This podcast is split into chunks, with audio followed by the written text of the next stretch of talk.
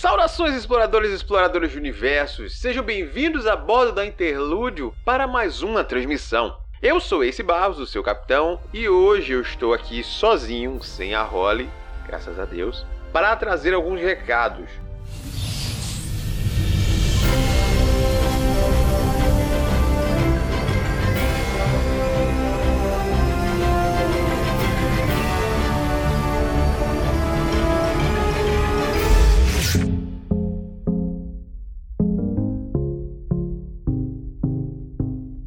Vocês repararam aí que o feed ficou parado durante os últimos dois meses. Não exatamente dois meses, porque no início de novembro a gente teve um programa. Mas depois disso a gente não conseguiu mais organizar as agendas devido a uma grande quantidade de eventos e compromissos que atrapalharam a gente nesse meio tempo. Mas isso não significa que os nossos podcasts terminam aqui. Esse recado tá aqui justamente para lembrar que não vai ser dessa vez que vocês vão se ver livres de nós. 2023 vai vir aí com bastante movimentação no feed e com coisas que vocês também vão poder ajudar.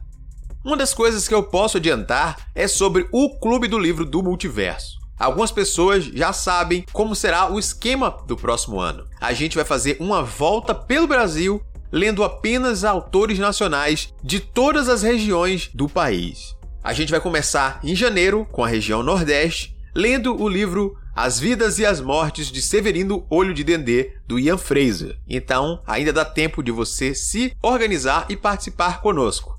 Depois daí, a gente vai para a região Norte, Centro-Oeste, Sul e Sudeste. E aí a gente vai ter uma pequena repescagem e depois a gente dá uma nova volta pelo país assim tendo a chance de explorar as peculiaridades e os gostos de cada um desses autores em seus locais.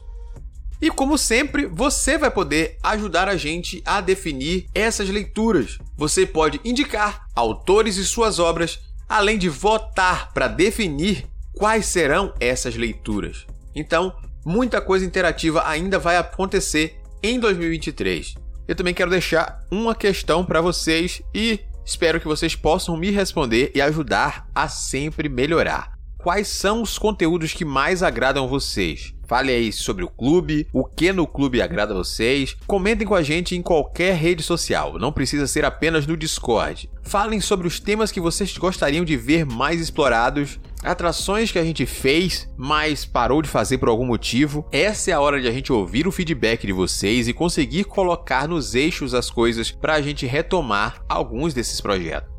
Como a gente está com coisa atrasada, em 2023 também a gente vai começar com um janeiro com programa quase todas as semanas. Eu não posso garantir que serão exatamente todas as semanas, mas tem uma chance muito alta de terem programas todas as semanas com regularidade. E a gente espera que, aos poucos, a regularidade se torne não apenas mais comum, mas, devido a certas ajudas que a gente está planejando aí, vocês possam conhecer outras pessoas e novas indicações também através dos programas que virão.